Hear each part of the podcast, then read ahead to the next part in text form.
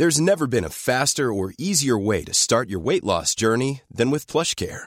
PlushCare accepts most insurance plans and gives you online access to board-certified physicians who can prescribe FDA-approved weight loss medications like Wigovi and Zepbound for those who qualify. Take charge of your health and speak with a board-certified physician about a weight loss plan that's right for you.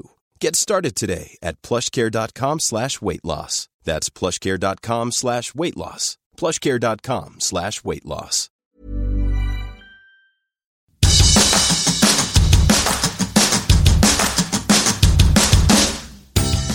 Hola, soy Hanna Fernández, profesional de la comunicación y experta en bienestar y descanso. Bienvenidos a mi podcast.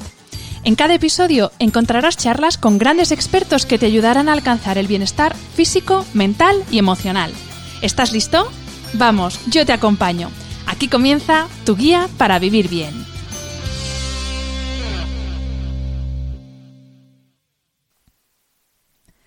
Hola a todos y bienvenidos a un nuevo episodio del podcast de Hanna Fernández. Mi invitada de hoy repite en este podcast. Eh, la pudimos escuchar en uno de los episodios que grabé especiales cuando comenzó toda esta vorágine del coronavirus y ahora ya más tranquilos, a punto de desconfinarnos. Ya estamos, eh, bueno, en este momento de grabación en Madrid estamos en la fase 0,5 y ahora nos contará Nieves Villena en qué fase están ellos en Palma. Nieves, buenas tardes y mil gracias por estar otra vez aquí. Ay, buenas tardes y muchas gracias a ti. Estoy encantada de volver y más con el tiempo ¿no? que ha pasado y todo lo que ha pasado aquí en medio. Estoy feliz de que podamos hablarnos ahora en una fase diferente. ¿Vosotros en qué estáis? ¿En la 1 ya? Sí, en, la 1 y en principio el lunes pasamos a fase, a, fase 2, así que bueno, la verdad que bien, bien.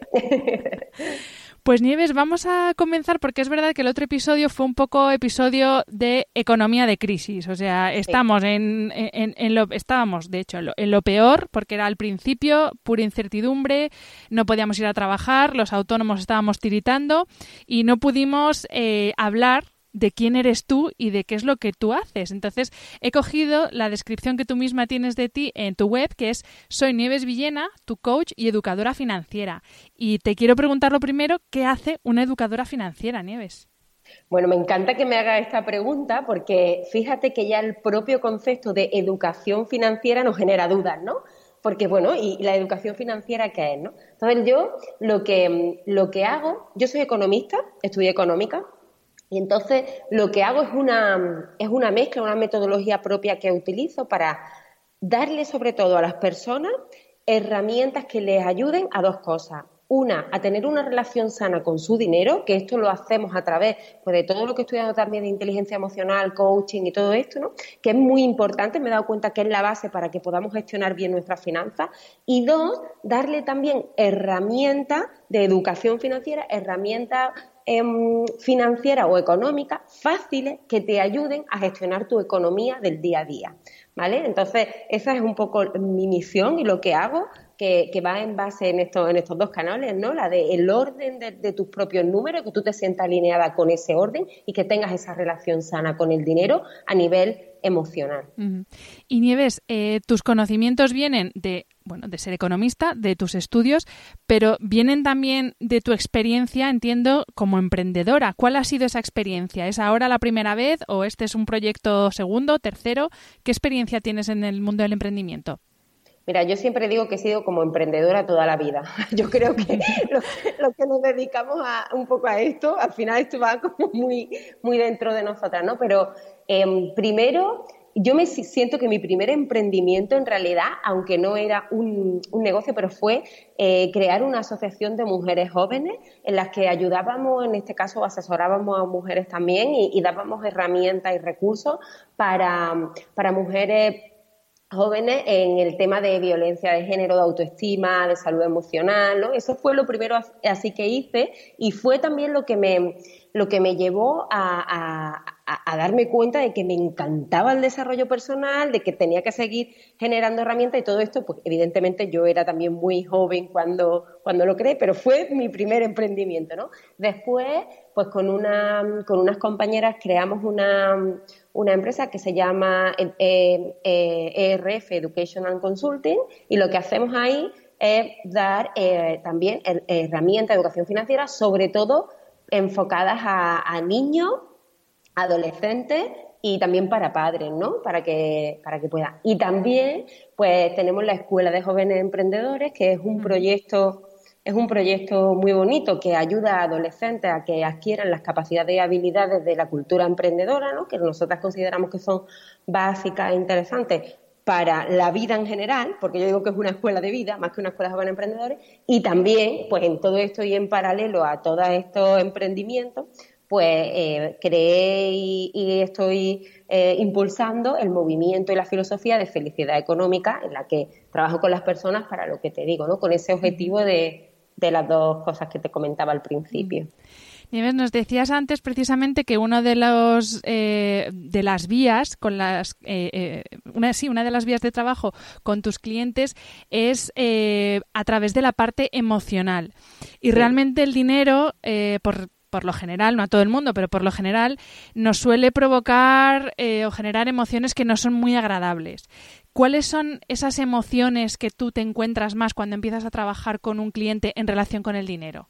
Sí, mira, yo em, aquí te, voy a contar un poco también dónde me di cuenta de que esto nos pasaba, aunque todos los tenemos en la mente, pero para mí fue como muy potente. Claro, yo empecé a trabajar en banca, cuando en tercero de carrera empecé a trabajar en banca y fue cuando en, empecé a, realmente hablar con las personas de dinero, ¿no? Porque antes, pues, yo había tenido una educación financiera básica que me habían dado mis padres, pero mm, no habíamos hablado de dinero, ¿no? Y era como un poco que yo me di cuenta que, wow, me encantan las personas, me encanta la economía, pero estoy aquí sentada delante de personas y hay cosas que no sé cómo preguntárselas porque o me da vergüenza o me da miedo y me doy cuenta de que a las personas le pasa lo mismo, que sí que han venido al banco, que saben que van a hablar de dinero, pero wow, qué bloqueo tan grande tienen, ¿no? Entonces fue cuando se encendió algo dentro de mí y, mm, y empecé a investigar sobre todo esto, ¿no? Entonces yo me sentaba, yo me sentaba y directamente analizaba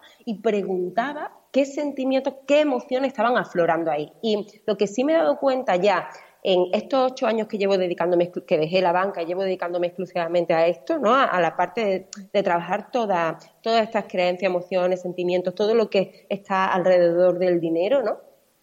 Es que mm, según esas creencias, las creencias, seguro que la mayoría de las personas, porque tú en muchos podcasts tuyos se habla, ¿no? De estos temas de desarrollo personal y es muy interesante. Entonces, em, las creencias se forman en nosotros entre los 0 y los 7 años y las relacionadas con el dinero también, ¿no?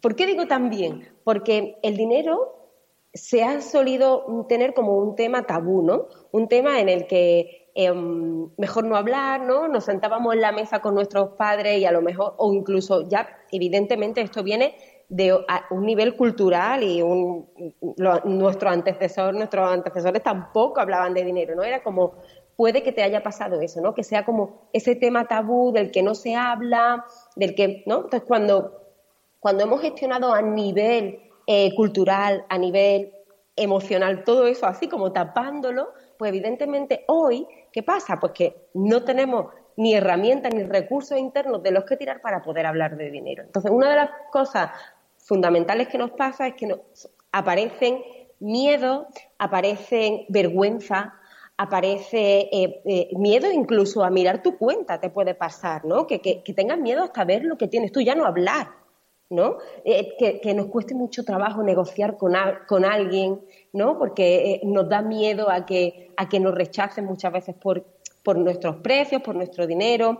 Todas estas cosas que nos van pasando, ya te digo, vienen eh, sobre todo de la raíz de eso, de nuestras creencias, de qué hay dentro de nuestro subconsciente que nos hace actuar de una manera u otra. Si en tu casa, por ejemplo, el dinero no ha sido un tema tabú, que puede ser que, te esté, que, que tú estés diciendo, vale, pero es que yo mm, mm, en mi casa no ha sido un tema tabú, pero sí que me, ahora que estás hablando me doy cuenta que puedo tener algún bloqueo. Claro, porque a lo mejor imagínate que en tu casa la, la, creencia que está implantada es que mm, ganar dinero es muy difícil, ¿no? Entonces, que tú estés como sudando, es que como ganar dinero es esto, el sudor de la frente, ¿no? Que tú te estés esforzando mucho, haciendo mucho y al final no consigas lo que tú esperas o no superen la mayoría de las veces una cantidad. Es decir, a mí lo que me gusta y me gusta que reflexionemos sobre todo es eso, que Em, y hay un ejercicio en mi libro que a mí me parece súper poderoso y por eso lo puse ahí, porque a mí, yo em, cada vez que me ocurre, que me, que me siguen ocurriendo cosas relacionadas con el dinero, me doy cuenta de algo, me pregunto eso. Una cosa es, em, y si te parece, lo comentamos para los, para, para, los que nos estén escuchando para que lo hagan, porque para mí, a mí me parece brutal, ¿no? Es como, la primera es que te preguntes qué significa para ti el dinero y que lo escribas, que te dé un minutito, no qué significa para ti el dinero, ¿no? Porque ahora hablaremos tú y yo de lo que es el dinero, pero ¿qué significa para ti el dinero? Y que lo escribas. Y después, em, cuando pase un ratito, pregunte, pregunte qué provoca en tu día a día el dinero. Entonces, ¿qué suele pasar aquí? El noventa y pico por ciento de las personas, por ejemplo, un ejemplo claro que pasa es que para mí el dinero eh, significa libertad pero lo que provoca en mi día a día es estrés, ansiedad, agobio, ¿vale? Cuando te, cuando te está pasando eso, es una señal de que ahí tus pensamientos y tus creencias están en, bloqueo, ¿vale? Hay algo que, realmente está, está chocando y es interesante que veas ahí dónde está tu aprendizaje y que te empieces a preguntar, oye, ¿por qué me pasa eso? Si yo a nivel de pensamiento, ¿no? Si lo primero que me viene es ese pensamiento que yo quiero que el dinero para mí sea esto, pero ¿por qué me provoca lo otro, ¿no? ¿Para qué? Y ahí aparecen un montón de reflexiones y un montón de darte cuenta de cosas que nos ayudan a ir em, entrando en cuáles son esas creencias que nosotros tenemos relacionadas con el dinero, ¿no? Y Nieves, ¿qué es el dinero entonces? Porque claro, lo hemos dejado ahí en el aire, ¿qué es el dinero? Eh, yo el dinero, aunque suene así como muy raro, pero eh, para mí el dinero es energía. ¿Y por qué digo energía? Porque es algo que utilizamos, una herramienta, es energía que utilizamos para intercambiar. No tenemos que ver el dinero como, como un fin, sino como una consecuencia, y eso es importante.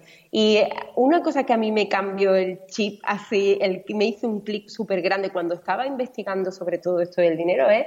Em, ¿vale? Si cuando llegué a la conclusión de que el dinero era energía, a mí me ayudó mucho a ver cómo, ¿vale? Si yo con, una relación, por ejemplo, de pareja, ¿vale?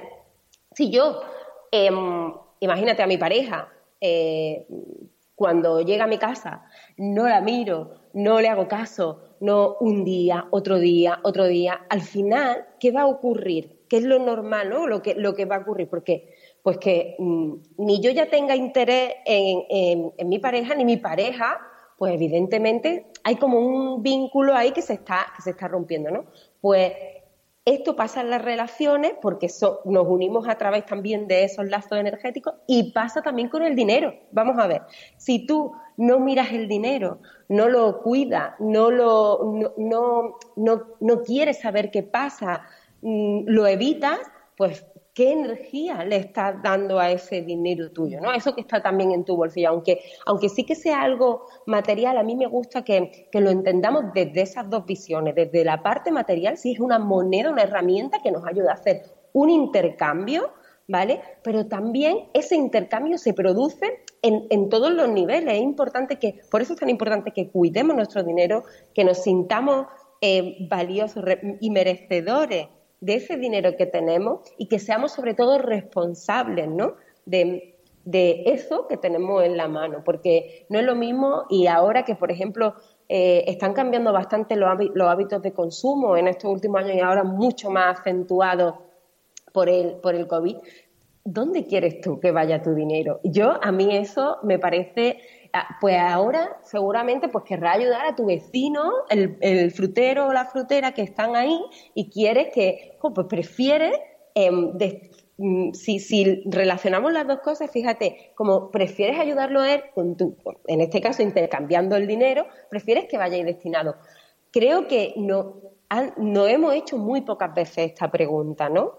Y, y, vemos como que eso es como, vale, aquí el dinero va para acá, para allá, y no me doy cuenta y no le pongo atención, sobre todo esto va por la atención de, ¿vale? Em, ¿Qué hago con mi dinero? ¿Dónde quiero? ¿Qué intención le quiero poner a mi dinero? ¿Dónde quiero que vaya? Y fíjate, esto surge porque al final es una energía también, ¿no? Es como importante darle ese valor, de, el valor ese de qué intención le estoy poniendo yo a esto que estoy comprando, intercambiando, ¿no? Creo que me parece muy bonito y fundamental. Y Nieves, siguiendo con esa comparación que has hecho eh, de la relación con el dinero con una relación de pareja, eh, ¿cómo podemos cuidar una relación de amor con nuestro dinero y qué es lo que impide que tengamos una relación sana con nuestro dinero? Lo primero, lo primero, lo primero es la relación con uno mismo.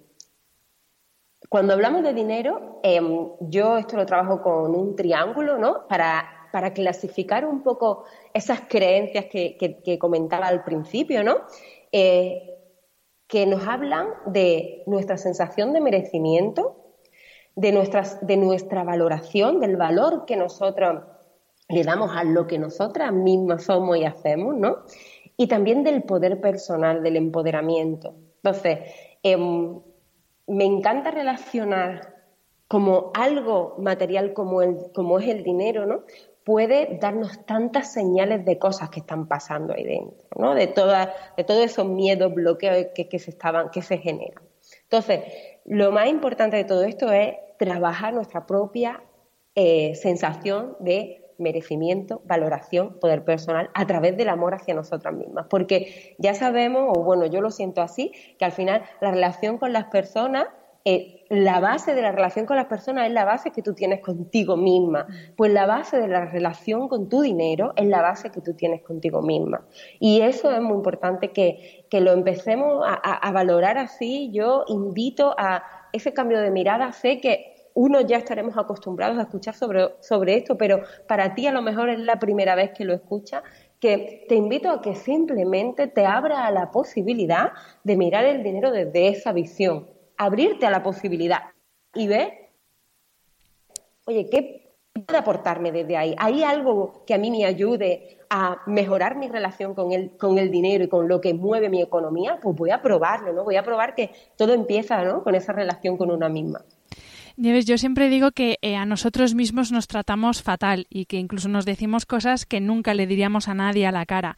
Y yo creo que esto también es algo que hacemos con el dinero, ¿no? Hablamos mal de dinero, eh, lo vemos como algo limitante en vez de como una oportunidad. Incluso cuando, pues eso, cuando hay grandes males es como todo es culpa del dinero porque el dinero corrompe, porque ¿cómo podemos cambiar eso que que llevamos, o sea, eh, ya hablo de, frases. ¿Cómo podemos cambiar esa creencia que al final lo que nos decimos todos los días es lo que, es lo que nos estamos creyendo? Por mucho que comprendamos y digamos, jolín, lo que está diciendo Nieves es totalmente cierto, pero luego al final en nuestro día a día lo que nos decimos sobre el dinero es eso. Sí, es muy importante, Hanna, sentarte, y esto es sentarte y escribir realmente que ¿Qué relación tienes tú con el dinero? Es decir, hacer un darte cuenta en toda regla. vale, yo puedo decir, ah, mira, pues me he dado cuenta. Hay otro de los ejercicios que, también están en el libro que te digo, durante un día, pon los cinco sentidos a escuchar, a ver, a tocar, qué hay a tu alrededor y en ti misma relacionado con qué, te dice de tu economía, de tu dinero, y apúntalo apúntalo. Entonces yo de aquí invito, el primer paso para mí es el darse cuenta, darse cuenta de eso, de qué dices tú, qué tienes a tu alrededor, qué escuchas, qué, qué piensas tú cuando hablas de dinero, eh, pero y hacerlo sobre todo con una mirada de no juicio. Porque claro, a nosotros mismos no nos gusta ver que tenemos un pensamiento a lo mejor y, sobre todo si me estás escuchando, pues evidentemente quieres tener un pensamiento a lo mejor positivo, ¿no? Y optimista y de otra forma, pero lo que para mí es fundamental y me da y, de verdad es, es, que está dentro del camino de aprendizaje es respetar eso que tú piensas ahora te guste o no te guste, porque es desde ese darse cuenta de donde vamos a empezar a poder empezar a transformar desde esa honestidad con nosotros, desde esa realidad también que nosotros tenemos en este momento y sobre todo desde ese amor hacia ti, porque eh, eh, yo al final somos las personas que somos en este momento por todo lo que hemos vivido, por todo lo que hemos construido. Entonces es honrar quienes somos también ahora. Y ahora somos esos con todas esas creencias, ¿vale? Pero estoy aquí a lo mejor escuchando esto o leyendo otro libro o haciendo otra cosa que a mí me está impulsando a empezar a transmutar esto y, poniendo, y ponerlo en mi, a mi favor, ¿no? Y ponerlo en mi pro y poder construir desde otra manera. Entonces, el primer paso para todo esto es ese. Para mí, darse cuenta, darse cuenta. Que puedes utilizar diferentes herramientas en las que a ti te venga, te venga bien y te llegue, porque también eh, cuando tú pones el foco, y esto en el programa de los 29 días, cuando hacemos los encuentros con, las personas que lo están haciendo, eh, me dicen, Nieves, que pasan cosas maravillosas, de repente me he dado cuenta de esto o me están pasando estas cosas. Claro, porque, pero esto no pasa por arte de magia, esto pasa porque tú estás poniendo el foco en darte cuenta que hay y en querer transmutar, transformar y avanzar, evolucionar en lo que tú te has dado cuenta. Evidentemente, Hanna, esto no es un camino de mañana ya no tengo esta creencia. Eso, eh, eh, pero el camino del desarrollo personal bien es un camino. Entonces, qué importante es darte cuenta de eso y dar y darte el permiso de que, de que se transforme y se y ya te digo, y, lo ponga a jugar a tu favor, ¿no? Mm. Eh, Nieves, en otra entrevista te escuché decir que, no hay que sentirse emprendedor o emprendedora, sino que hay que sentirse empresario o empresaria. ¿A qué te refieres con esto? ¿Y qué diferencia hay eh, entre las dos mentalidades, entre la mentalidad emprendedor y la mentalidad empresaria o empresario? Yo esto lo digo siempre por una cosa, porque me he encontrado que la mayoría de las sobre todo como trabajo más con mujeres, ¿no? Pero esto es un poco generalizado. Em, cuando somos, decimos que somos mujeres emprendedoras, es como em, en lo último que pensamos es en los beneficios que puede generar nuestra empresa y sobre todo en pagarte tu sueldo. ¿Vale? En darte ese reconocimiento también material y económico y esa compensación económica sana y justa por lo que tú estás haciendo.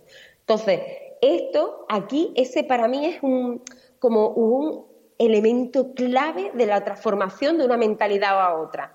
Un empresario o empresaria está, la mentalidad está dirigida a crear esos beneficios y ya te digo, no solo económico aquí, yo no trabajo para nada en la empresa solo los beneficios económicos, también todos los beneficios emocionales y es importante que eso lo traslade si eres emprendedora o emprendedor y no te pagas un sueldo, por ejemplo, no te pagas a ti primero, aunque estés empezando, aunque ahora mismo no puedas pagarte mucho, aunque imagínate ahora mismo en esta vorágine, a lo mejor no, me da igual, págate un euro, pero págate a ti. ¿Por qué? Porque tú eres el motor de todo esto, ¿no? Y en este tema, para mí que felicidad económica es eso, es un equilibrio entre, entre cuatro variables. Una de ellas es esa, la compensación económica que tú recibes por lo que haces. Entonces, es importante que nos demos ese valor. Esto de lo que te hablaba del triángulo de valoración, merecimiento y poder personal, valora lo que hace. Te merece recibir un sueldo por ello. Entonces, págate a ti. Y yo cuando me pongo con los emprendedores a hacer, a, hacer los números, le digo, vale, ¿cuál es tu sueldo? Le ¿cuál es tu sueldo? Eh, ah, no, yo no tengo lo que me sobra. Fíjate cómo te estás tratando. ¿Cómo que lo que te sobra? Eh, con toda la dedicación que tú estás poniendo en lo que haces, con todo lo que tú tienes para aportarle al mundo, con lo que estás haciendo con tus manos, con tu ser, con todo, y me dices que lo que sobra es para ti, no, vamos a intentar empezar a transformar esto y decir, vale, me merezco recibir esto, porque construir un negocio rentable, viable y sostenible, para mí es una cuestión de responsabilidad con tu propio mensaje, con tu propio proyecto y contigo misma. Son las tres cosas. Es que em, es importante que nos fijemos en estas cosas para poder seguir compartiendo y dando más a los demás. El dinero es un potenciador de lo que somos. Si tú eres una persona generosa, con más dinero puedes ser más generosa. No te pienses que eh, es, una herramienta, es lo que decíamos, energía, y tú vas a decidir la intención que tú le quieres dar a ese dinero. No tener eh, no generar dinero y crear dinero eh, te, va, te va a convertir que es lo que hablábamos antes, en una persona mísera, ni para nada, al contrario, a lo mejor, fíjate, puedes invertir en proyectos que, que, sean maravillosos y que estén ayudando a la, a la, sociedad de una manera, seguramente lo harás ahí si es tu, si es tu manera ¿no? de relacionarte con él. Entonces, eh, ese es el punto para mí fundamental en el tema de, la diferencia de mentalidad. Hay más, pero ese eh, es potente. Y, Nieves, ¿Qué nos dicen nuestros números para ayudarnos a conocernos mejor? ¡Wow! Muchas cosas. Porque todo esto que estamos hablando, por ejemplo, si una, una, señal, ¿vale? Para conocernos mejor. No quiero, eh, no quiero mirar mis números. Es decir, no soy capaz de, que antes lo decíamos, ¿no? De abrir ni la cuenta del banco, ni de a mí no me sirve, yo no soy de números, yo no soy de números, no tengo una herramienta para los números, es que eh, no, no, no, no, tienes una estrategia. Gestionar el dinero, em, y esto lo digo siempre y es que para mí es fundamental, no va de, de recortar, no va de hacer cosas que no te gusten, no, gestionar el dinero va de tu propia libertad y del poder de elegir tan potente que tenemos las personas, ¿no? Entonces, cuando tú buscas tu propia herramienta, tu propia herramienta, yo no te digo que si a ti no te gustan los Excel, a lo mejor no es el Excel en este momento el que tienes que utilizar y es una aplicación de, que hay, que, encuentra en Internet que te gusta, son las notas del móvil, es una libretita, me da igual. Es decir, no es difícil porque te lo hayas imaginado así, gestionar tu dinero. ¿no? Nuestras abuelas, Ana, lo hacían con una libreta, un boli, ¿vale? Y se gestionaba la economía y, y entonces hay muchas formas de hacerlo. Es importante que encontremos la, la, nuestra. Entonces, fíjate que ya el no querer hacer esto, ¿de qué te habla?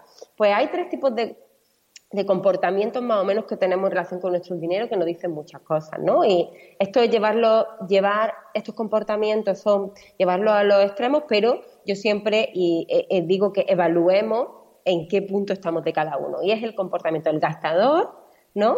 El ahorrador, pero también está el evitador.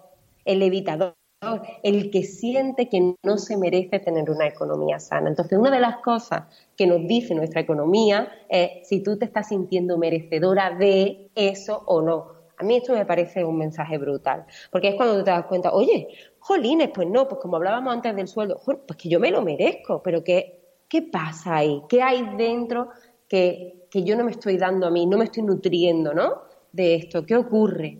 Y, eso es lo que incluso, otro ejemplo, por ejemplo, cuando vamos a enviar, vamos a poner unos precios, vamos a enviar un presupuesto y te tiemblan las piernas. Pues aquí estamos hablando de una sensación de valoración, cómo te estás valorando a ti, a tu trabajo. Eh, ¿Estás poniendo los precios en función de lo que tú sientes o en función de lo que te crees que está bien? Porque esto es muy poderoso.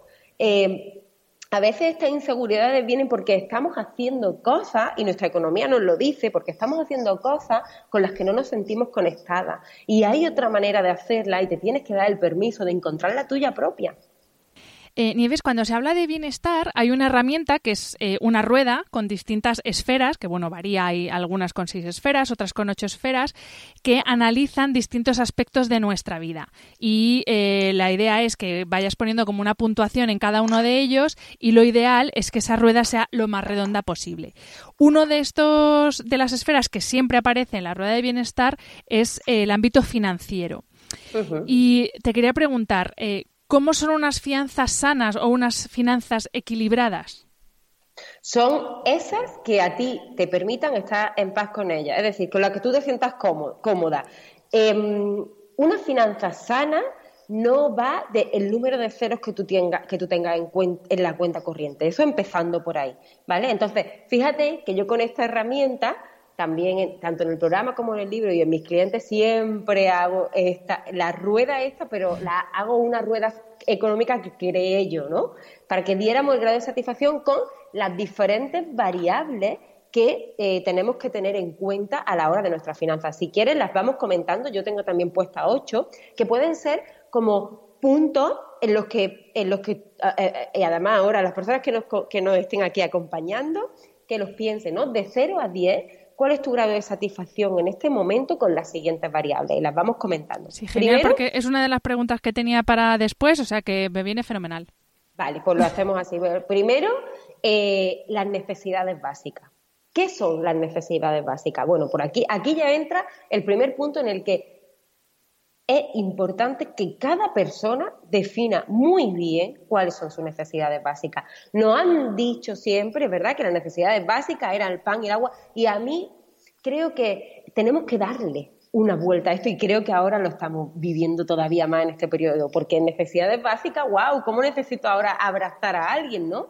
¿Cómo necesito ahora? Entonces, es importante que cada uno de nosotros, vale, punto número uno, necesidades básicas, ¿qué son? Para mí, mis necesidades básicas. Y que hagas unos bloques, a mí me gusta llamarlos bloques, porque necesidades básicas, pues sí, que pongas comida, em, salir con tus amigos, eh, necesidades básicas, cosas que a ti te llenan, te hacen feliz y te hacen estar en bien ser, como yo lo hago, ¿no? como yo lo llamo, ¿no? Eso es importante que redefinamos y que no todos tenemos los mismos conceptos de necesidades básicas, ¿no? Entonces, escribe los tuyos, por favor, haz los tuyos y basa tu economía en, en eso, en cubrir esas necesidades básicas tuyas, no en que a veces dices, me conformo con esto, me conformo con lo otro, me da igual. No, es importante que tú sepas. Yo, por ejemplo, para mí, una de mis necesidades básicas era ir a ver a mis padres. Yo vivo en Mallorca, soy malagueña. Ir a ver a mis padres, a mi familia, a mis amigos una vez al mes y estaba dentro de mis necesidades básicas. Fíjate ahora como el, como el coronavirus me ha chafado esto bastante, pero estaba dentro. Cuando yo gestiono mi economía, eso está dentro de mis necesidades básicas. Póntelo, porque realmente es algo que a ti te nutre, te hace feliz y que te aporta más energía y te ayuda a seguir generando también y, generando también que tu economía esté mejor, ¿vale? Y tú mismo, ¿vale? Entonces, necesidades básicas.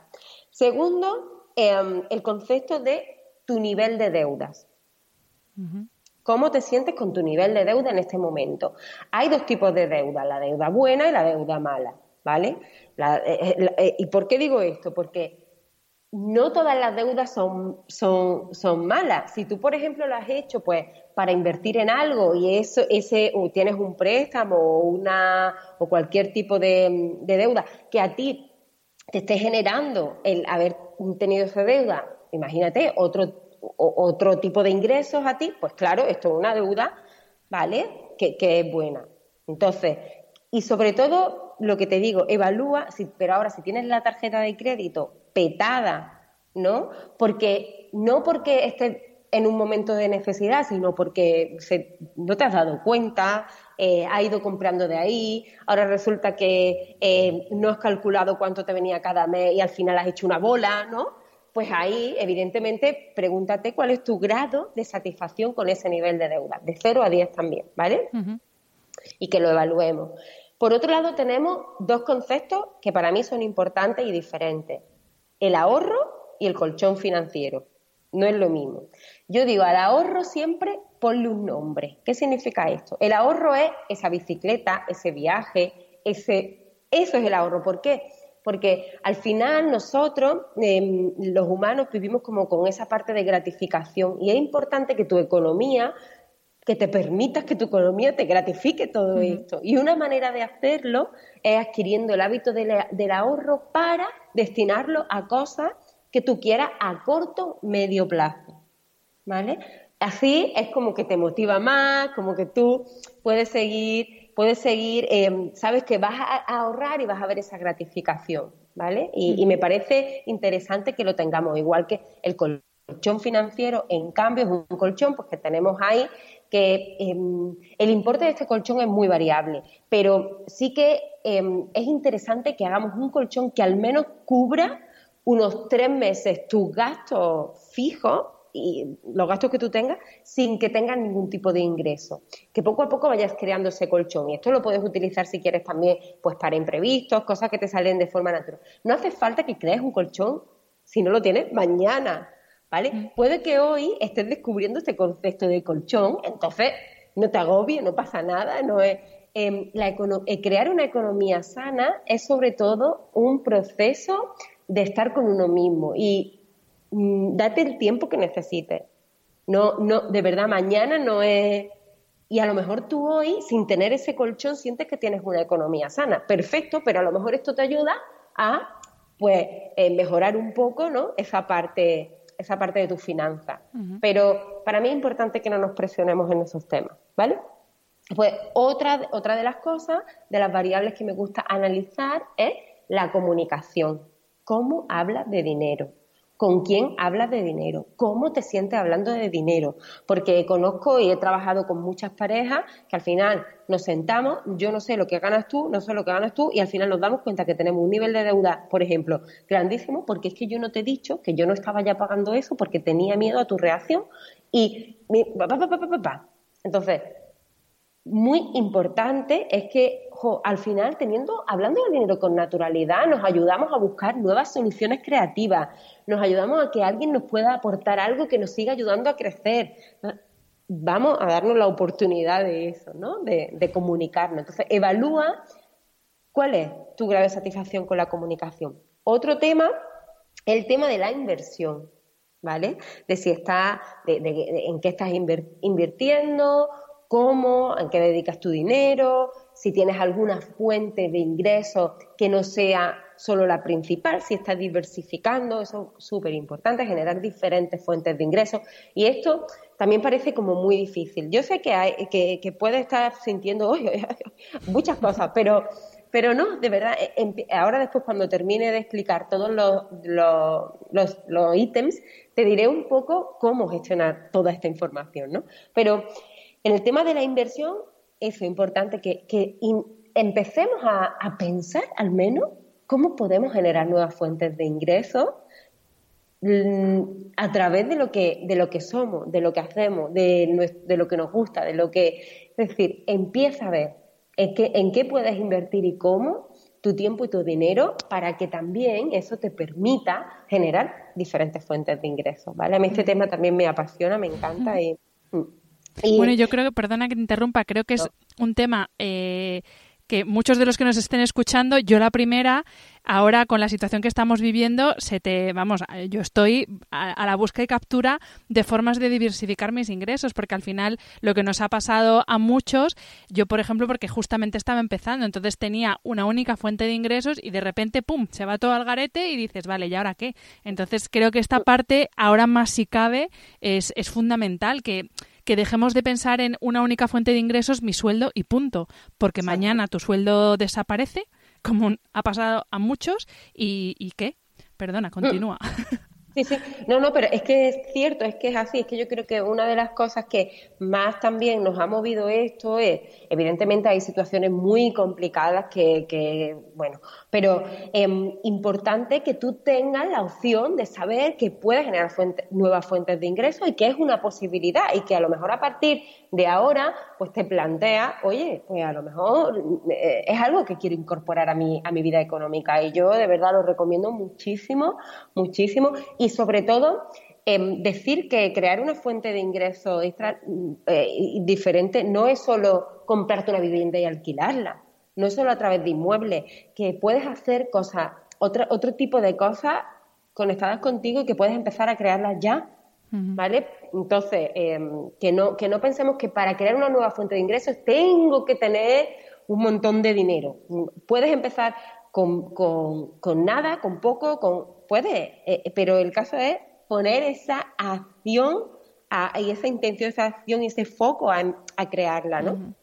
Vale, entonces lo que me queda, bueno, también el nivel de mm, tu jubilación, cómo, cuál es tu, tu grado de satisfacción con ella, si tienes un fondo de jubilación, cómo te lo has planteado, a lo mejor ni lo has pensado. Pues entonces, yo te recomiendo que, venga, vamos a ver, oye, ¿cómo me imagino yo mi jubilación? ¿Vale? ¿Cómo me la imagino? ¿Cuándo? ¿Cómo? ¿Cómo voy a gestionar mi economía en ese momento? Aunque sea empezar a em, visualizar qué quieres, porque la, la manera que tenemos de tener una economía sana es preguntarnos qué queremos que haya en nuestra vida en, esto. creo que la economía, bueno, creo, no sé, porque es verdad que a la mayoría de las personas que, con las que he trabajado pues, les pasa, ¿no? Que, que no nos hemos preguntado eh, cómo queremos que sea nuestra vida económica. ¿Cómo, cómo te la imaginas? Solo, solo pensamos en mucho dinero, mucho dinero, pero mucho dinero que es para ti, porque no para todo el mundo la misma cantidad, mucho dinero. ¿Qué significa eso? ¿no? Entonces, darle, yo lo llamo en el libro excelencia financiera, ¿no? Darle forma a esa excelencia financiera, a eso que tú quieres vivir en tu economía, es brutal. porque es cuando empiezas a entender hacia dónde ir, ¿no? Y bueno, ya por último, que es la última de la, de la rueda, de la 8, la, la libertad financiera, que a lo mejor has escuchado de este concepto, a lo mejor no, pero para mí la libertad financiera, yo es lo que hablo sobre todo de felicidad económica, ¿no? Es elegir cómo, cuándo, con quién eh, trabajar, estando tranquilo con tu economía, sabiendo que si, que si em, que tienes diferentes fuentes de ingresos, que si una se paraliza, a lo mejor, pues imagínate ahora, ¿no? Pues la otra sigue activa, es eso, y tener em, tener esa sensación de que estás cubierto, ¿no? Pues a ti, a tu familia, y, eso es libertad financiera. ¿cómo, te sientes con ese concepto? ¿En qué punto está? Entonces, una vez explicado estos ocho, ¿vale? Lo que sí quiero es que em, no quieras tenerlo todo ya en este momento, porque creo que eso genera una, una, sensación de ansiedad. Entonces es importante que nos focalicemos en nuestro presente y que hagas una lista de prioridades. ¿Por dónde voy a empezar a trabajar ¿Por dónde voy? Vale, voy a empezar. Oye, pues mira, me he dado cuenta que ahora mismo necesito reducir mis deudas, por ejemplo, o me he dado cuenta que quiero empezar a crear mi colchón, o que o ya estoy en el punto de que voy a por mi libertad financiera y voy a cada uno está en un momento diferente, cada uno de nosotros. Entonces, pon tus prioridades, escribe tus tres primeras prioridades y ponte a trabajar en eso ponte a trabajar en eso, crea ya ahí, que yo lo llamo el, mapa de tu economía, empieza a crear ese mapa de tu economía, ¿no? A, través de eso, de estas ocho variables, de cómo quieres que se den. Entrando otra vez un poco en, en esa parte de, o en esa, esa esfera de generar ingresos adicionales, eh. Has dicho, el primero que se me había ocurrido, que es el de tener una vivienda y alquilarla, y el segundo que se me ocurre es comprar acciones. Y más allá de esto, eh, a mí, la verdad, no me viene así nada a la cabeza. ¿Puedes darnos dos, tres ejemplos de cosas que podamos empezar a hacer ya? O sea, que no necesitemos, porque al final, para comprar acciones o para comprar una casa, necesitas tener o, o, un buen colchón financiero, o necesitas tener un aval, o necesitas tener mucho pulmón, que lo mismo ahora no tenemos. ¿Qué podemos hacer para empezar a generar ingresos adicionales a pequeña escala, por así decirlo, comparado con comprar una casa y alquilarla, por ejemplo? Pon tu conocimiento a trabajar. Pon tu conocimiento a trabajar. ¿A través de qué? Es verdad que ahora, pues por ejemplo, mm, se están viendo tantas cosas, se están viendo tantas cosas ahora de formaciones, de, formaciones online, pero de, por ejemplo, de en tantos sentidos y, tantas y de tantas maneras, eh, si tienes una idea, apunta todas tus ideas. Es que, Hanna, hay tantas, tantas, tantas formas. Apuntas tu idea, apúntalas todas y confía en ellas. Y empieza a dar pasos para ir creando esas ideas. Estamos en un momento en el que la economía creativa, que, me gusta llamarla a mí así, está tan abierta para generar todo esto, es que tú misma, a través de un programa que crees, y que mm, eso es generar una, una nueva fuente, escribir un libro, em, pasear a los perros de tus vecinos. Es que eh, haz un ejercicio. Yo ahora, yo que soy, tú ya, me conoces un poco, pero es como yo todo a la práctica. Me gusta llevar todo esto a la práctica. Haz en una lista 10 cosas que se te ocurran ahora mismo que a ti te puedan ayudar a generar ingresos ya. 10 cosas. Y si, por ejemplo, tienes, eh, eh, eh, imagínate, eres psicólogo y tal, vete a los clientes que ya hayas tenido, ¿qué le puedes ofrecer diferente? ¿Qué le puedes ofrecer nuevo? Em, a, clientes que puedas tener nuevo, ¿cómo puedes trabajar? A, los comercios que están a tu alrededor, ¿qué le puedes...?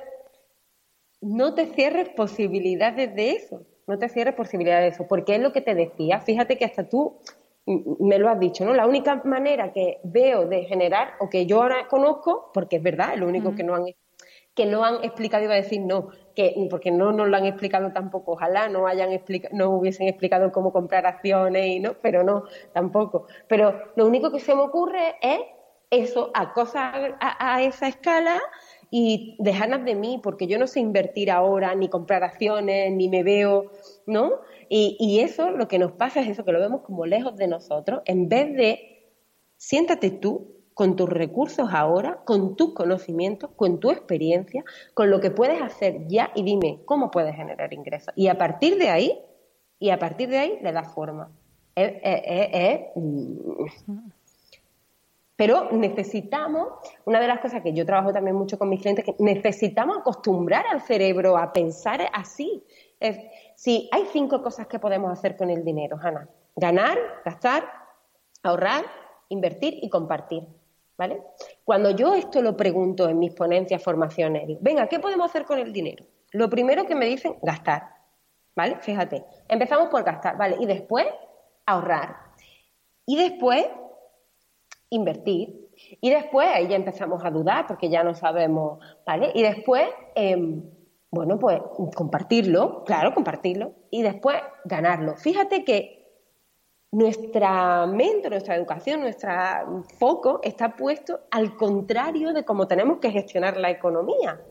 Debemos empezar, es importante que empecemos a fijarnos más en el ganar, en cómo generar estas fuentes de ingresos, en qué posibilidades hay, no tanto en, el gastar, en el gastar. Eh, eh, y, y, segundo, el ahorrar, no, pues vamos a ganar, vamos a ver cómo invertimos, cómo nos damos más posibilidades. Y con esto no quiero decir que para todas para las personas eh, sea como eh, su, agobio, ¿no? El tener, no, al contrario, pero fíjate que incluso en momentos tan complicados como este, si hubiésemos tenido unas mínimas herramientas para a lo mejor tener diferentes fuentes de ingresos, ya te digo, que van, las fuentes de ingresos que tú crees están alineadas contigo.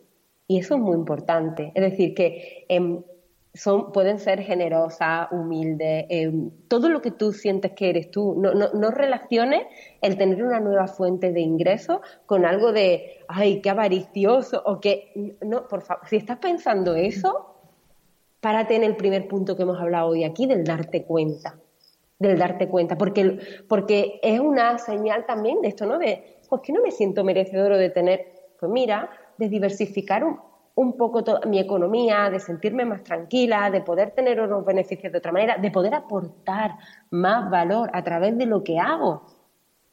Es que es desde ahí, desde el seguir aportando más a través de lo que hago. Nieves, yo cuando has hablado de esas cinco cosas que podemos hacer con el dinero, confieso que la primera que me ha venido a la cabeza es perderlo porque yo a veces yo tengo este, esta relación amorosa con el dinero y te quería preguntar cómo encaja el riesgo, porque al final eh, todo lo que hagamos con el dinero eh, supone un riesgo, me refiero si lo gastamos, si lo invertimos, si lo compartimos incluso, supone un riesgo. ¿Cómo encaja eh, el riesgo dentro de la felicidad financiera? Es que, es que como felicidad económica eres, eres, tú con todas tus circunstancias, en este caso, pues por ejemplo, que para ti el riesgo, ¿no? Que ya, si te viene primero perderlo es porque eh, te viene también el concepto de seguridad, ¿no? Eh, y, liga, de alguna manera, em, tu seguridad con tener dinero. Por lo tanto, imagínate aquí qué situación, porque tu seguridad no depende de las cosas materiales que tú tienes, es algo también interno de nosotros, sentirnos seguros, ¿vale? Entonces, eh, ahí hay un mensaje, Ana, te lo he dicho. Hay, hay trabajo, ¿verdad? Hay trabajo. pero hay un mensaje ahí poderoso para, para seguir rascando y, aprendiendo de todo esto, que es la oportunidad también que nos da el darnos cuenta de que, wow, lo primero que he dicho es perderlo. Entonces, ¿cómo encaja el riesgo en todo esto? Igual que la incertidumbre. Son em, sentimientos que, no, que hay unas personas que les cuestan más que otras, pero que empiezan a generar pues ese, yo me muevo así como si me estuvieran viendo, ¿no? Pero ese miedo, esa sensación de no seguridad, entonces, como cada persona nuestra, por ejemplo, en nuestras inversiones, cada persona puede elegir cuánto riesgo asumir o no. Cada uno puede elegirlo. ¿Qué ocurre? Que es muy importante ponerte en esta situación tuya de poder personal que hablábamos con tu finanza para poder elegir cuánto riesgo quieres asumir con cada cosa que haces. Porque hay veces que llamamos gasto a cosas que no son gastos, que son inversión, y para ti ya eso es que estás perdiendo en vez de que estás invirtiendo. Entonces, todo empieza por preguntarnos a nosotros y trabajar nuestro propio concepto de seguridad, de eh, inversión y de riesgo. ¿Vale? Porque ya te digo que a nivel de economía, eh, el riesgo va a depender, como, como, va a depender de cada uno, tú elegirás si quieres más o menos riesgo. Pero el caso está, y lo más potente y lo que más me, me, gusta, ¿no? Es eso de, vale, entonces, eh, ¿cómo asumo yo riesgo? ¿Qué relación tengo con el dinero en ese sentido? Esas preguntas son las que te van a ayudar a desbloquear esa sensación de... Ah, es que, claro, para mí es, eh, es perderlo. Entonces, cuando tú tienes algo delante ahí que te encanta, que quieres hacer, pero ves que eso supone un riesgo muy grande en temas de dinero, que puedes perder seguridad, que puede que te eches atrás y no pongas en marcha ese proyecto tan poderoso para ti, tan importante y que realmente por dentro tienes la certeza de que ahí hay algo para ti que aporta valor al mundo, que lo frene porque hay un freno y un bloqueo en ese sentido. Mm. Bonito darte cuenta, a veces doloroso, evidentemente, pero, pero bueno, eh, eh, es poder trabajar el riesgo económico a través de esas sensaciones, de esas preguntas. ¿no? Nieves, antes, eh, justamente cuando hablábamos de la mentalidad de empresario frente a la mentalidad de emprendedor, decías que es importantísimo ponerse un sueldo porque al final es el valor que tú estás dando a tu trabajo. Y yo creo que muchas personas, eh, sobre todo las que, y hablo principalmente de emprendedores, cuando lo que ofreces o cuando el producto eres tú, es muy complicado ponerse un valor porque entran en juego cosas más allá de cuánto te cuesta producir una camiseta. Entra en juego eh, la autoestima, la confianza que uno tiene en uno mismo.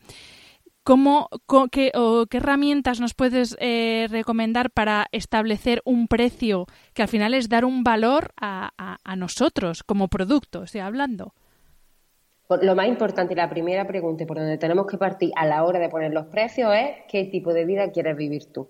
Porque ¿sabes qué pasa? Que ponemos los precios eh, como comparándonos con otras personas que hacen lo mismo que tú, pero es que esa, esa persona a lo seguramente, no a lo mejor, seguramente no tiene las mismas circunstancias que tú, ni la misma situación. Entonces, vamos a empezar, por favor, yo estoy, por favor, a poner los precios a, partir de esa pregunta, de cómo quiero vivir yo mi felicidad, que yo le llamo felicidad económica, pero llámalo como tú quieras, cómo, cómo quiero yo vivir mi economía, mi negocio, qué calidad de vida quiero tener, cómo, pero de verdad, que te lo preguntes de verdad, porque eh, hay veces que, fíjate, que, que, que no, han, no han enseñado a que, a que queramos tener todo un Ferrari con las puertas rojas que se abren así para arriba en la puerta de la, la puerta de la casa y sinceramente yo quiero que te preguntes, ¿tú quieres ese Ferrari?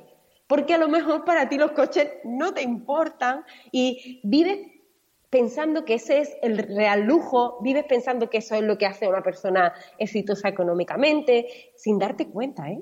Entonces, muy importante, antes de empezar a poner precios es eso, que tú te plantees, vamos a ver, yo qué quiero construir con mi negocio para mí, porque es desde ahí de donde tú vas a poder, esto a veces puede parecer como un poco egocéntrico, ¿no? pero para nada, es que em, es de donde tú vas a poder aportar lo máximo, aportar lo máximo a los demás, ¿no? Una, una de las cosas que tengo en mi Instagram de una, de una, una, una reflexión que hice, que un día puse, que fue como, para poner precio empieza por apreciarte a ti.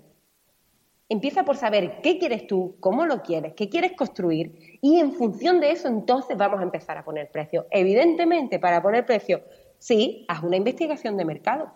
A mí me encanta ver e eh, investigar eh, cosas para que tú puedas también mejorar tu propio servicio, producto, lo que tengas, eh, pero no pongas los precios en función de Porque es que ahí cometemos graves errores. ¿Por qué? Porque al final es lo que te decía al principio. Es como si quieres tener un negocio rentable, viable y sostenible, está en función de tus propias circunstancias, no en la función de las circunstancias de nadie, sino de las tuyas. Por lo tanto, vuelve ahí a la esencia, vuelve al centro, vuelve a lo que a lo que a ti te está moviendo a crear ese negocio. A mí algo que me ayuda mucho, a una herramienta que utilizo yo mucho para el tema de los precios, que seguro que ya me había escuchado, se llama ZAR eh, y es una, una, zona de acuerdo realizable que hago, ¿no? En función de esto, a mí me, me, encanta, ¿no? Pero es como establece tu precio, tu precio mínimo y tu precio también máximo. Porque aunque pueda parecer un límite, realmente es que yo no me siento preparada en este momento por lo que sea, aunque sea a nivel de valoración, para poner más de este precio. ¿Qué ocurre? Que tú tienes tú también tu propio camino de aprendizaje. A lo mejor te das cuenta de que estabas poniendo un precio súper bajo y tal, pero ese aprendizaje incorpóralo a tu vida, porque es que si no, no sería verdad que tú estás viviendo tu negocio, ¿no? Y después ese mínimo que siempre no sea solo cubrir gastos, que sea también que incorpore, en este caso, tu sueldo y también la rentabilidad de tu negocio. La rentabilidad de tu negocio es muy importante. Entonces, cuando tú tienes, a mí, yo me parece fundamental, cuando tienes ese mínimo, ya sabes al menos en este momento, sientes que tú no te estás desvalorizando. Entonces, después ya hay diferentes tipos de precios, hay diferentes tipos, perdón, de servicios, de productos, unos que se hacen por proyectos, otros por cosas más pequeñitas, otros. Es que son tantas variables, pero la base, jana de todo está en ese punto de partida, en cómo quiero yo vivir mi felicidad económica. Nieves, antes has mencionado eh, un programa que tienes, que es eh, un programa de 29 días para encontrar la felicidad financiera, que está conectado con las fases lunares. Y yo te hmm. quiero preguntar, ¿qué tiene que ver las fases lunares con los números? Bueno, mira, el, el programa de felicidad económica de los 29 días está muy conectado con todo, está, porque está conectado con lo que soy yo. Y entonces, claro, porque además como nació y desde donde nació, y son 29 días en el que, bueno, yo he hecho muchas meditaciones, llevo un montón de años meditando con la energía de cada luna, ¿no? Entonces, había algo que, aunque para cada persona es diferente, porque esto depende astrológicamente, yo no soy experta en astrología ni mucho menos, pero sí que em, había algo como que estaba en común, ¿no? Por ejemplo, en la luna nueva, esa fase de intención que, se le pone a eso, pues para mí era claro que en esa semana teníamos que poner la intención de construir esa economía que queríamos mm, que, queríamos crear. Entonces, esa de la luna nueva es la tercera semana del programa donde está destinada a herramientas de educación financiera para que tú puedas gestionar tu economía. La primera semana, que es con la luna menguante, menguante, ¿no? Fíjate ya lo que te hago con las manos así como para adentro, es una semana de observación donde ¿qué hacemos? Trabajar todas las creencias, que tú te des cuenta de cuáles son esas creencias, que te metas dentro de ti, que las mires, que las observes, ¿no? Y es así como la siguiente semana, pues está relacionada con la conciencia, no más con el cómo me relaciono con el mundo. Y la última, que es la de la luna llena, con esa, con la semana más emocional, más también de celebración. Trabajamos herramientas de inteligencia emocional para ayudarte a gestionar ese miedo, esa incertidumbre, esa, ¿no? esa parte también de vulnerabilidad, esa culpa que aparece también con el miedo que no lo hemos hablado, pero es muy potente, ¿no?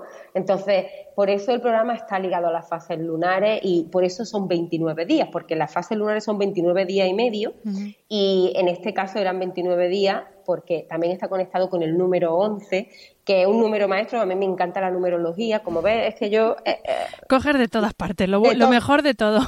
Sí, pero es que quien hace el programa dice, pero eh, ¿qué, eh, lo que más me dicen también es eso, ¿no? Como qué mm, manera de hacer fácil esto que algunas veces nos parece tan complicado a todos los niveles, ¿no? Y como soy muy práctica, al final busco siempre esa parte de reflexión, de ejercicio, de traerlo a la tierra, de hacerlo práctico, de que tú puedas darte cuenta de cosas, reflexionar y avanzar y crecer, ¿no?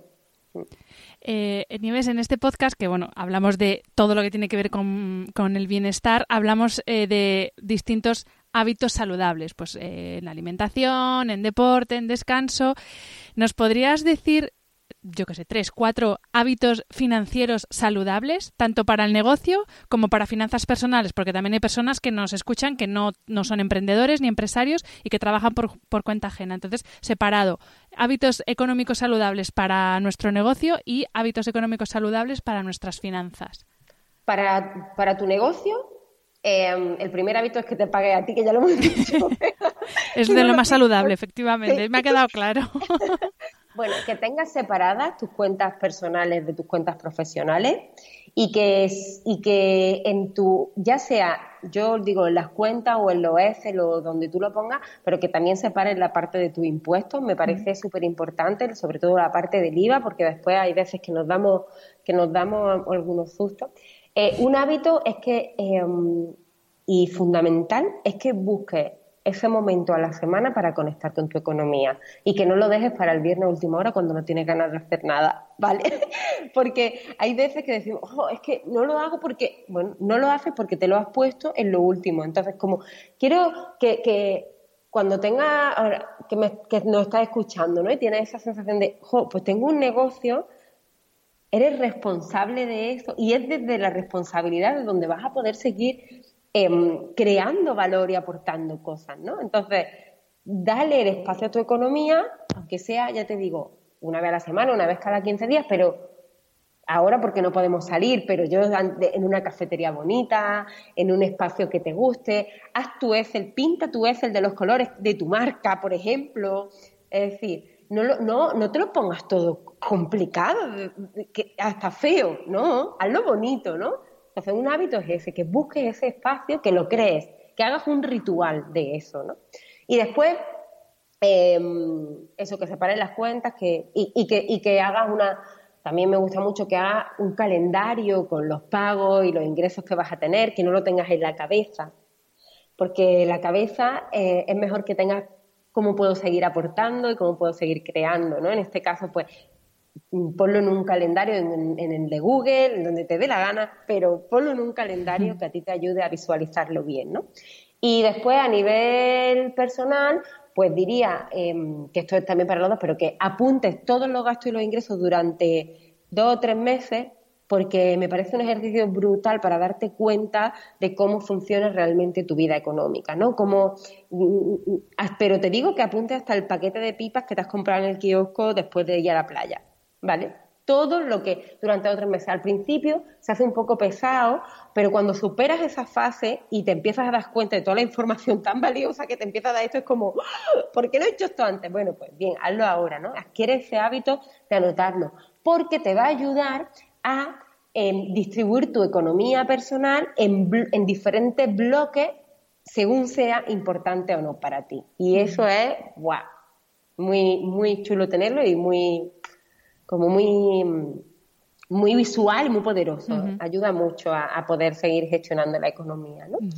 Em, que ahorres, que inviertas y que ahorres. Mira, hay una, un ejercicio que es el de las 52 semanas, que a mí me gusta mucho, y es que eh, escribas un una, esto hazlo como un juego, si tienes hijos, hazlos con ellos y, con todos los de la casa, y para adquirir el hábito del ahorro, porque el, ahorro no es solo, venga, que el banco me quite los 100 euros de, y, decimos esto, que me quite. Es que encima no lo sentimos ni que lo estamos haciendo nosotros.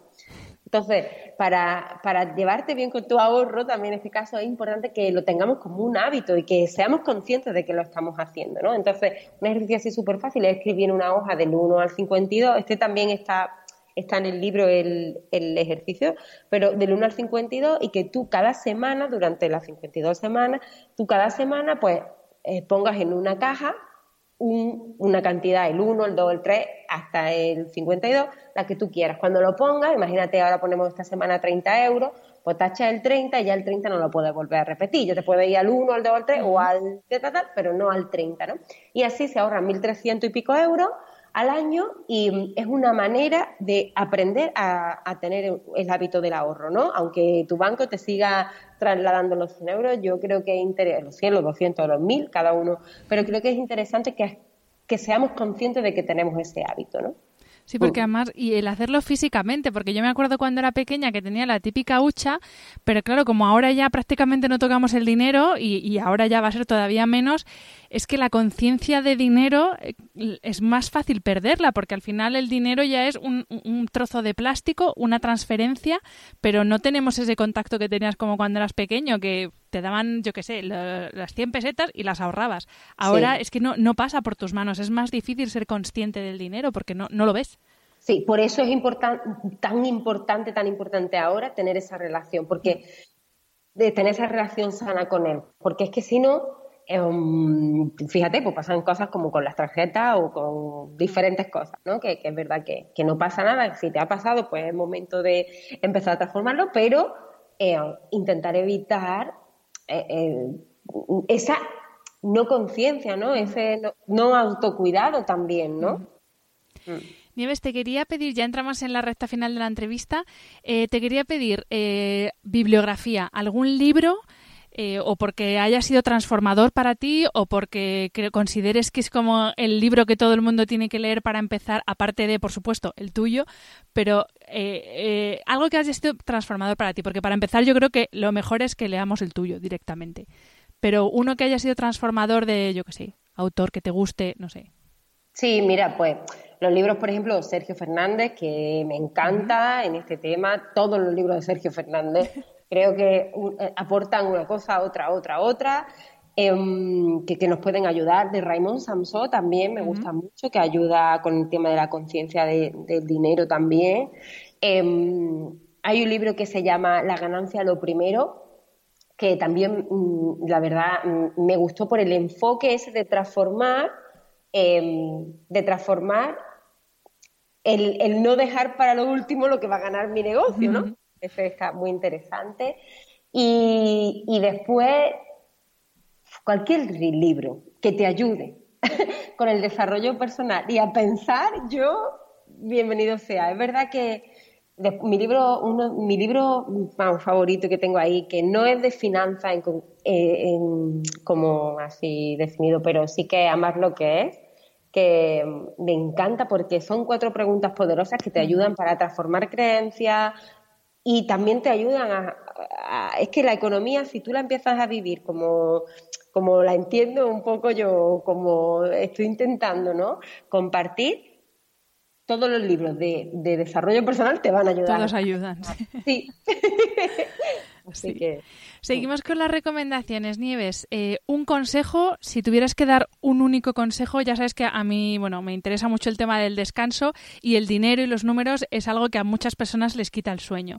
Mm. Así que un consejo, un por dónde empiezo para aquellas personas que ahora mismo eh, efectivamente el dinero les esté quitando el sueño. Un consejo. Yo no sé mucho de dar consejos de verdad, pero sí que que haga la rueda financiera de la que hemos hablado y que establezcas tu prioridad número uno. Y que a partir de ahí, es que me sale otra vez irme ahí porque creo que, ya hemos explicado aquí todo eso, para que tú te vayas, a partir de ahí, te des el permiso de empezar a transformar tu economía. Entonces, sobre todo es ese, date el permiso de transformar tu economía. Y ahí tienes una herramienta que te va, te va a ayudar, porque cuando vemos eso delante de nosotros y es lo que suele pasar a las más de tres mil y pico personas que he acompañado. Los comentarios sobre esta rueda es muy, son muchos, muy continuados en eso, en plan de, ¡buah! Ver esto delante de mí me ha hecho darme cuenta de, darme cuenta de, empezar a, a querer. Entonces, mi consejo es ese, em, date permiso de empezar a transformar eso que ahora mismo no te está haciendo bien. Mm. Pues con el consejo me quedo porque yo la verdad es que el momento números, con la excusa esa de que toda mi vida ha sido de letras puras, pues es, es lo típico que nunca quiero ver. Y la verdad es que es mi asignatura pendiente y, y este consejo último tuyo eh, me encanta y me lo voy a aplicar. Pues terminamos aquí, Nieves. Eh, muchísimas gracias. De nuevo ha sido un placer tenerte al otro lado del micro, al otro lado de la pantalla. Creo que es, eh, sigue siendo un gran tema o uno de los temas tabú de esta sociedad, el dinero. Lo decías tú al principio, eh, hay una comida familiar o una comida de amigos y ni política, ni religión, ni sexo, ni dinero. Y eso tiene que cambiar porque al final es una cosa que está en nuestro día a día. O sea que gracias porque estás rompiendo muchos tabús eh, con respecto al dinero. Así que muchas gracias por eso y por tu tiempo. muchísimas gracias a ti por invitarme y por compartir este espacio conmigo. Me ha encantado. Gracias de verdad. Y a todos los que nos estáis escuchando, como siempre, muchísimas gracias por estar al otro lado del micro y hasta la semana que viene. Un abrazo. Si te ha gustado el episodio, déjame una reseña en Apple Podcast o en cualquiera de las plataformas donde se emite. Me ayuda mucho conocer tu opinión y tus sugerencias para este programa. También puedes escribirme a través de mi página web, hanafernandez.es, donde encontrarás las notas sobre cada episodio y recursos adicionales, y a través de mi cuenta de Instagram, hanafr. Y si quieres apoyar económicamente este proyecto, puedes hacerlo a través del link paypal.me barra podcasthana. Mil gracias por estar al otro lado y hasta la semana que viene.